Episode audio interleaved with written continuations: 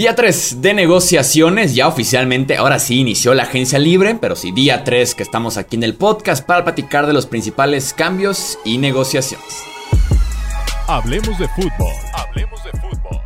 Noticias, análisis, opinión y debate de la NFL con el estilo de Hablemos de fútbol.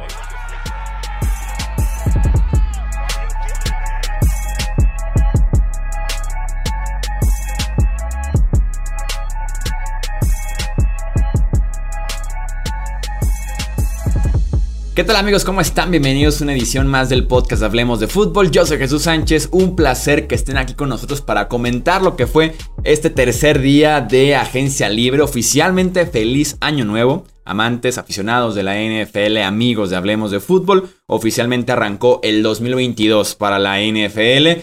Me acompaña en este podcast Alejandro Romo y también Wilmar Chávez. Amigos, feliz año nuevo de la NFL y bienvenidos. ¿Qué tal, Wilmar? ¿Qué tal, Chuy? Feliz año nuevo para ustedes también. Eh, un placer eh, compartir el primer podcast eh, con Wilmar, que es la primera vez que, que participo con él. Y bueno, pues con, contigo, Chuy, ya sabemos, ¿no? Lo, lo de lo, rutinario, ahora sí. ¿Qué onda, mi Chuy, mi Alex? Que sí, qué gusto estar aquí. Placer venir a hablar de esto. No sé si el principio o el final realmente ya de la agencia libre es lo que pasa hoy. Pero bueno. Es una tontería, estamos de acuerdo. O sea, ya para qué dejas el periodo de negociaciones, ya mejor inícialo el lunes y listo. Más fácil, sí, ya, completamente. Ya ni a los equipos, ¿no? Porque ya los propios equipos van publicando antes de la fecha y todo el tema. Luego les toca bajar sus tweets. Como a los Cowboys. Como a los Cowboys, ah, sí. Los tres pensamos. y, ¿Y a quién le pasó? Le pasó hoy a los Bills con este sí. eh, McKissick, que se decidió decidió volver a los ahora Commanders. Este, y qué chistoso, ¿no? Eso no es muy común. Yo, digamos que de la única situación similar que así que tengo presente fue la de Anthony Barr, que ya había acordado con los Jets. Me parece que fue hace un par de años o hace tres años, y que al final dijo, Nel, mejor me quedo en Minnesota. Pero pues ahorita sí. lo vimos dos veces y no es muy común eso. Sí, sí, sí, de, de, de nada sirve, más porque este periodo oficial de negociaciones realmente ni se respeta, porque llevábamos 30 segundos del periodo de negociaciones y se anunció Alex Capa a los Bengals, se anunció uh -huh. Chase Edmonds a los Dolphins, entonces un contrato no se, hace, no se acuerda en 30 segundos. Eh, entonces ni siquiera es como que el banderazo de negociaciones, ya existen negociaciones, inicia la agencia libre desde el, uno, desde el lunes y listo NFL, así de sencillo. Sí. Vamos a platicar entonces de las principales eh, movimientos, cambios, negociaciones y demás. El acuerdo de la agencia libre 2022 es el de Von Miller. Seis años y 120 millones de dólares con los Buffalo Bills. De estos 120 millones, 53 son realmente los garantizados. Prácticamente un acuerdo de tres años por 53. Son como 17 anuales, que es muy parecido a lo que firmó Chandler Jones un poquito antes en el día. Pero ¿qué tal? Uh -huh. ¿Cómo ven este movimiento de Von Miller a, a Buffalo? A mí en lo particular sí me gusta porque va a traer exactamente lo que dejó Jerry, eh, Jerry Hughes y más. Eh, un veterano, un líder del locker room y además de todo un jugador elite, ¿no? Que digo, al principio de la temporada con los Broncos estaba un poco desaparecido en cuanto a la producción de sacks. Vale, lo, lo cambian a los Rams, sigue 2-3 desapareció en cuanto a producción, empieza playoffs y vuelve playoff bond, ¿no? Me parece un muy buen contrato. De hecho, es el primer jugador en la historia en recibir dos contratos de más de 100 millones de dólares. Ok. Sí, yo creo que es clave el, eh, el, tema de los playoffs, ¿no? A los Bills siempre les ha faltado un poquito en playoffs. Y si hay un momento en que Von Miller se enciende es en enero y en febrero. Entonces viene a darle un espaldarazo a esta defensiva que en últimas, la última imagen que nos quedó de la defensiva de los Bills no fue la mejor. Entonces traer una cara de mucho impacto y de mucho nombre creo que les viene bastante bien. Sí, es lo que le hacía falta, intangibles, liderazgo, experiencia, simplemente la mentalidad de un Von Miller en un vestidor te puede hacer diferencia.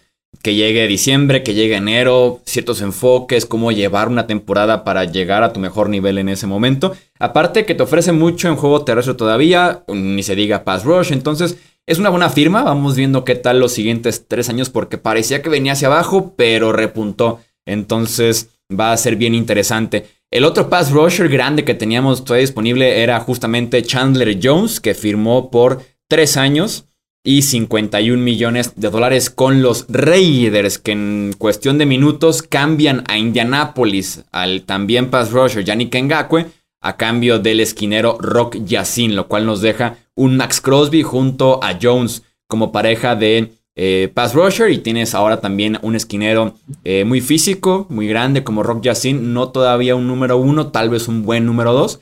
Eh, y bueno, pues una nueva dupla de pass rushers en esa división oeste de la conferencia americana que justamente lo que sobra son, sí, corebacks, pero también quienes vayan por ellos. Completamente, ¿no? Y digo, yo creo que ya no queda ninguna duda que va a ser la división más difícil para el año que viene esta contratación hace muchísimo sentido de parte de, los Raiders, de querer tener, digamos, la fórmula defensiva contra la que ningún quarterback puede, que es pass rush, eh, que es bueno, meter presión con simplemente cuatro jugadores o tres jugadores, dependiendo. Lo único que aquí me, me desbalancea un poco es que los, los Raiders van a estar pagando casi el 20% del salary cap en sus dos pass rushers. 24 millones, casi 25 millones para este Max Crosby y estamos hablando de que 17 para 17 eh, para este Chandler Jones. Entonces, 41 millones promedio al año sí es bastante para, para esa posición, pero claro, sabemos que es de las más importantes. A mí tal vez lo que me destantea que luego se recuperan un poquito con el cambio es, ¿realmente necesitaban a Chandler Jones? Fue bastante bueno Yannick Ngakwe la temporada pasada, fue mejor que Chandler Jones se ha mantenido sano en las últimas dos campañas, en Baltimore, después en Las Vegas. Eh, tal vez con la tomando en cuenta la diferencia de precios, tal vez me quedo con Ngakwe sobre Chandler Jones eh, actualmente en 2022. Que incluso sale un poquito más barato, ¿no? Sí, sí, sí, es mucho más barato que Chandler Jones. Sí, el tema es que terminan, no sé si ya tenían conocimiento cuando hicieron una cosa de la otra, porque eh, si bien Rock Jackson no es una estrella ni estás, ni siquiera creo que, sea un cornerback uno como bien dice Chuy, casi que es mejor que cualquier cosa que tuvieran ahí. Entonces, si tú ves un trade tipo eh, en Gakwe por Chandler George y Yacine, eh, te sientes cómodo. Sí, de, alguna forma te libera el traer a Chandler Jones la opción de ir justamente por ese esquinero que sí es de lo mejor que, tienes, pero sí, en cuestión de, promedio no se acerca para nada. En Ngakwe cobra 13 millones de dólares anuales y Chandler Jones está en los 17. 17.5. 17.5. Que bueno, sabemos que el, que el techo de Chandler Jones es más alto, ¿no? Que bueno, también podemos decir, bueno, la edad, eh, no, se ha, no, se ha mantenido tan sano, eh, etcétera, etcétera pero pues si le pueden llegar a sacar el jugo, yo creo que tiene un techo mucho más alto de, de, lo que lo tiene este Yannick Ngakwe. También a quien le pagaron bastante bien fue Chris Godwin. Ya extendió su contrato con Tampa Bay. Se quita la etiqueta de jugador franquicia porque firmó por 3 años y 60 millones de dólares con 40 millones eh, garantizados.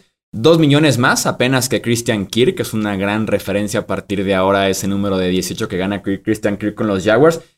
A mí me gusta porque aparte de que libera el tema salarial para Tampa Bay, me queda claro que la extensión va a estar planeada para aventar dinero en la parte de atrás y liberar estos 22 porque están algo así como 20 millones arriba en proyecciones tomando en cuenta el regreso de Brady, de Ryan Jensen, Shaq Mason en su cambio y todo ese tipo de movimientos. Están muy arriba todavía en el tope salarial.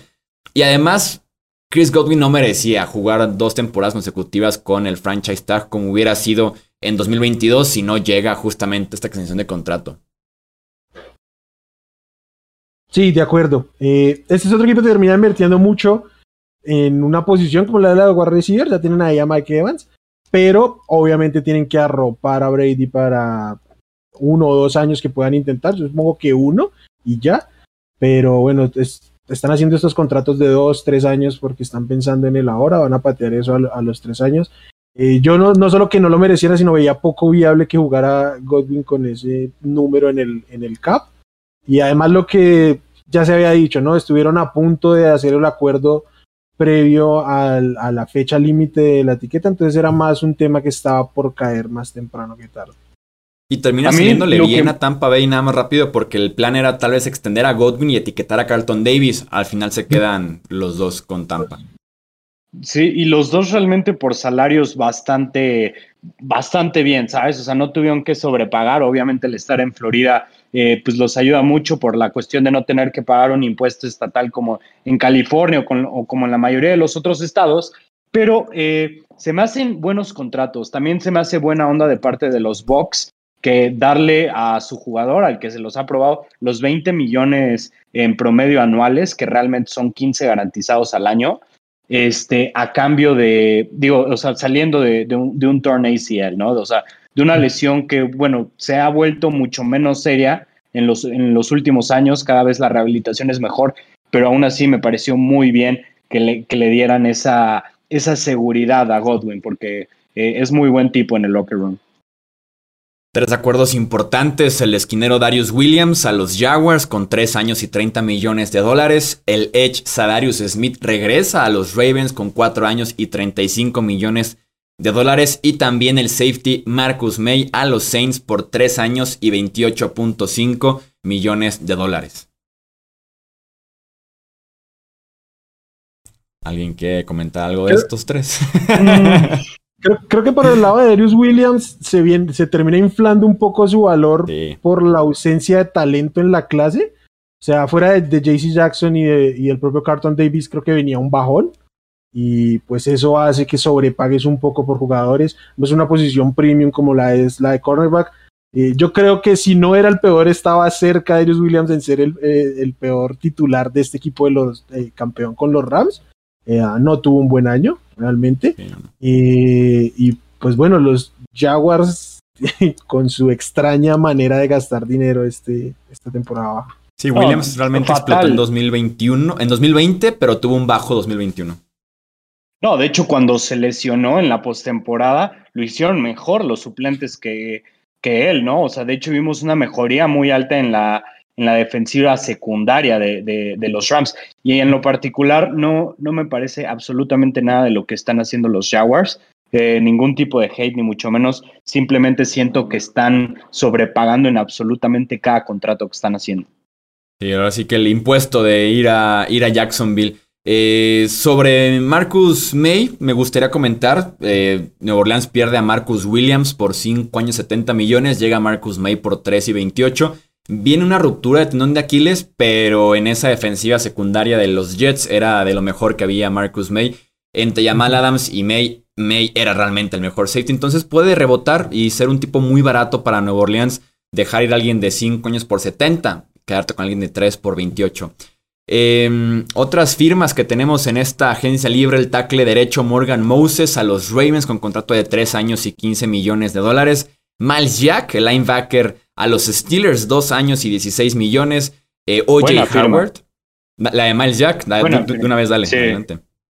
Sí, me parece muy bien porque yo creo que por el estilo de linebacker que es, eh, muy agresivo, muy rápido, muy físico, yo creo que va a ser muy buena mancuerna con este Devin Bush, ¿no? Que sabemos que a Bush le hace falta desarrollarse como linebacker y traerle esa, esa solidez a la posición, que es realmente lo que te trae Miles Jack y además te trae más de eso. Yo creo que se va a beneficiar mucho los Steelers, obviamente como defensa, pero sobre todo en el desarrollo de Devin Bush, yo creo que puede, puede ser un impacto positivo. Y sabes también quién va a estar bien metido en el desarrollo y me inspira mucha confianza con ambos, con Bush y con Jack. Brian Flores, el coach de linebackers de los Steelers.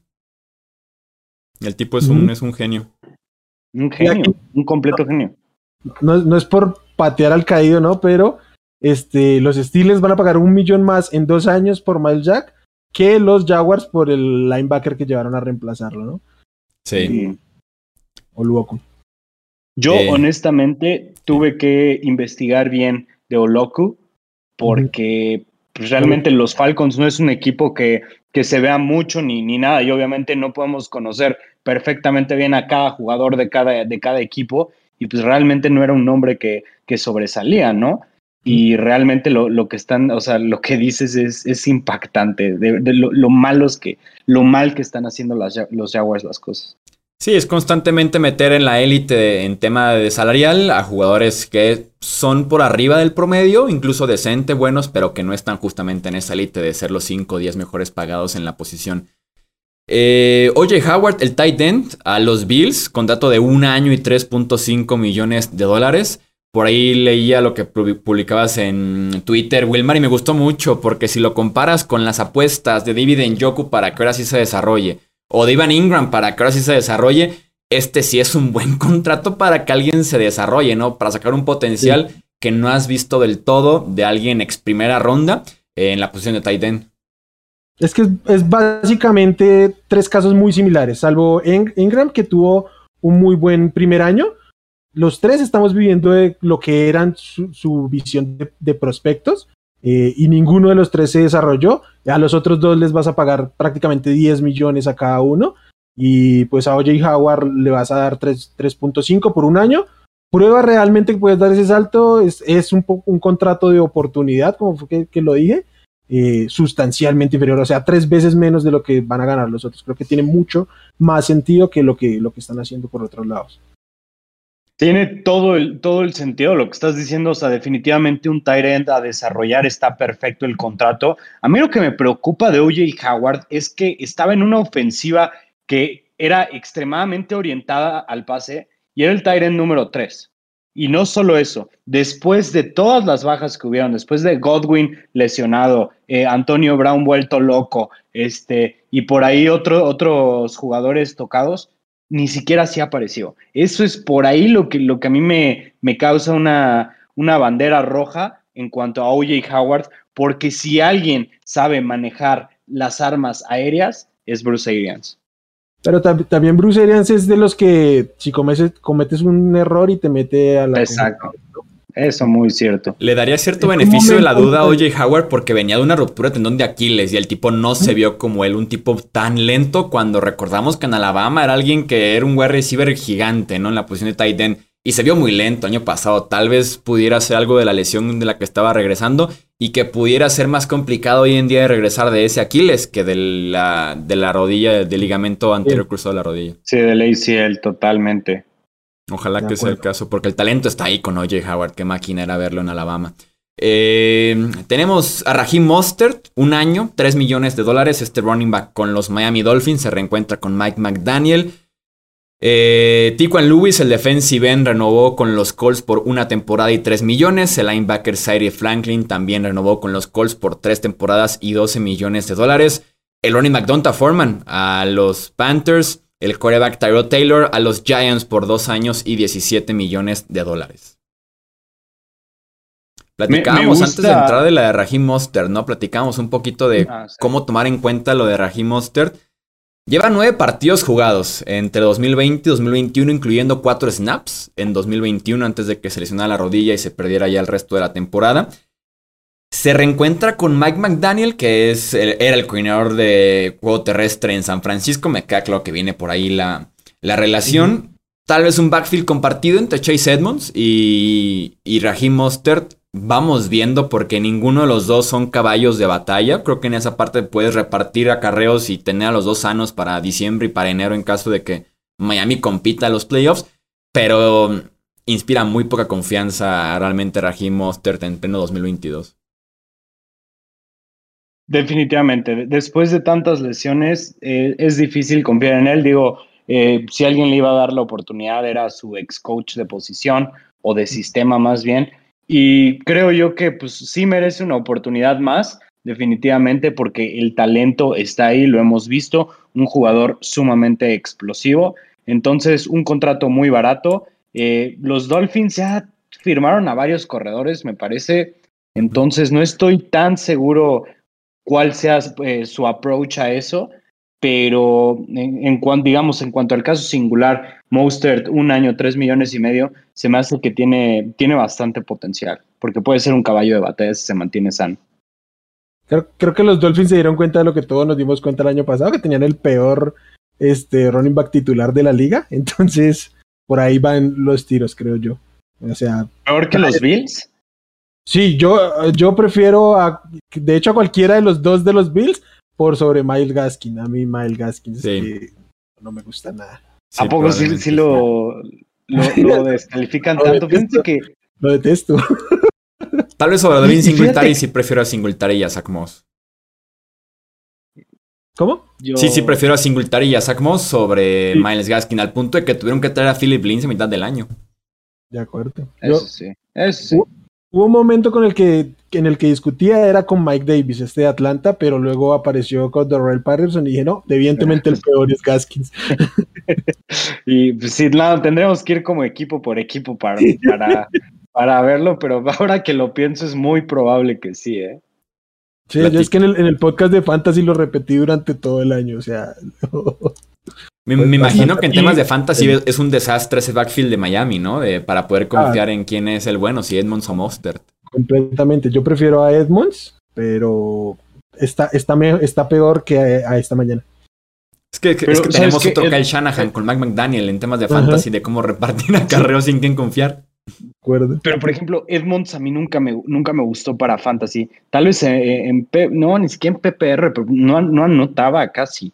O el año pasado, cuando se lesionó James Conner, se convirtió yo en el running back top 3. Top, en running back top 3 mientras, mientras estuvo lesionado Chase Edmonds. No, nunca, nunca ha anotado, no anotó ni con Conner ni cuando estaba Kenyan Drake, no, nunca, no conoce la zona de anotación. O sea, tiene por ahí dos, tres, cosas así. Sí, no, tampoco estaría como con el hecho, igual y, y no estaría mal, digo, eso ya para el podcast de fantasy, pero pues, draftear en una de las últimas rondas a Monster no estaría tan mal. No.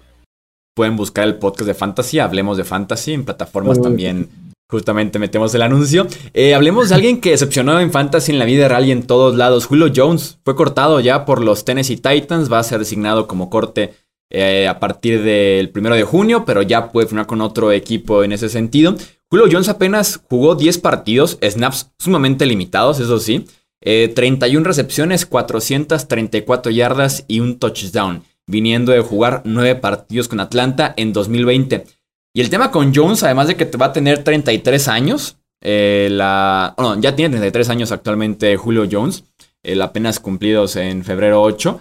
Eh, sus lesiones del tendón de la corva son recurrentes. Hay lesiones como el ACL, como el tendón de Aquiles, que pueden ser accidentes. Un golpe malo, un movimiento erróneo y se acabó tu, año.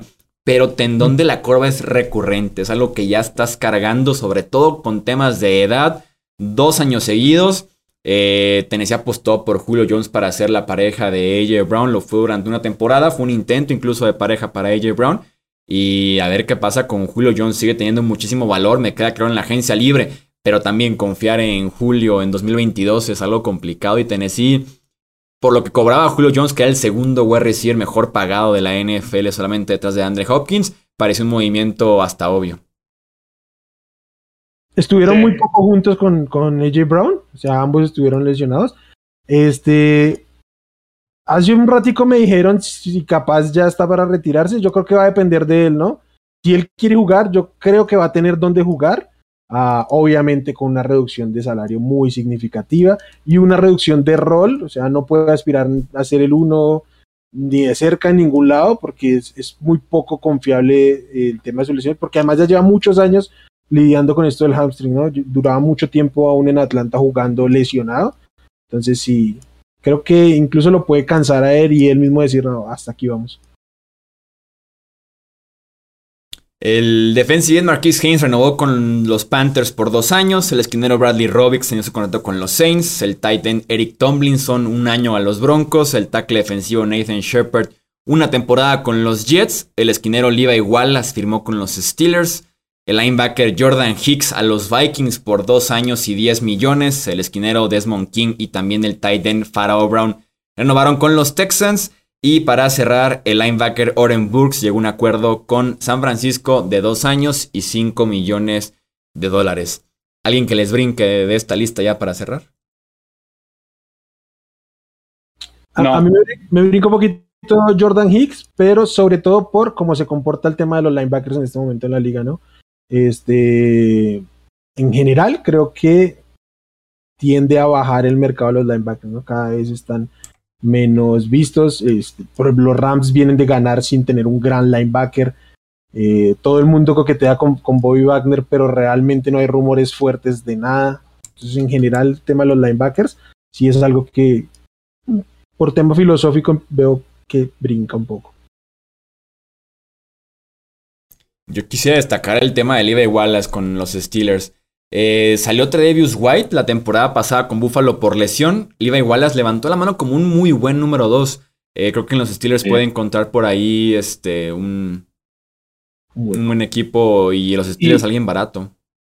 Sí, y, de hecho, yo creo que la, agencia libre que más me ha gustado, o sea, digamos, fuera de los Chargers, que creo yo que han sido los, los favoritos, o sea, los ganadores, pues. A mí los Steelers me han gustado mucho lo que han estado haciendo esta agencia libre. ¿eh? Han hecho contrataciones muy baratas de jugadores que, que creo yo que están bastante interesantes. Lo de Miles Jack, lo de Trubisky, yo creo que está bastante interesante esa situación. Él dices lo de Levy Wallace. Lo único que les hace falta, yo creo, es enfocarse más en la línea ofensiva. Sí, trajeron a James Daniels para jugar de guardia derecho, que es una gran contratación, pero también Mason Cole, que ya fracasó en dos lugares diferentes como centro, no sé si es más bien como para ser suplente o competir como guardia izquierdo, o competir como centro y más bien mueves a Green a guardia izquierdo, a ver qué pasa con ello. Pero sí, James Daniels me gustó mucho, Mason Cole sí es esperar muy poco de él. De acuerdo. Muy bien, hasta aquí dejamos entonces este repaso de lo que fue el día 3 de esta agencia libre. Estaremos, ya no vamos a cubrir día 4, día 5, pero cualquier, ya saben, firme importante, trade, corte, estaremos aquí de regreso en el podcast para justamente analizar todo lo que haya sucedido en el universo de la NFL. A nombre de Alejandro Romo, de Wilmar Chávez, yo soy Jesús Sánchez y eso es todo por este episodio. Gracias por escuchar el podcast de Hablemos de Fútbol. Para más, no olvides seguirnos en redes sociales y visitar hablemosdefutbol.com.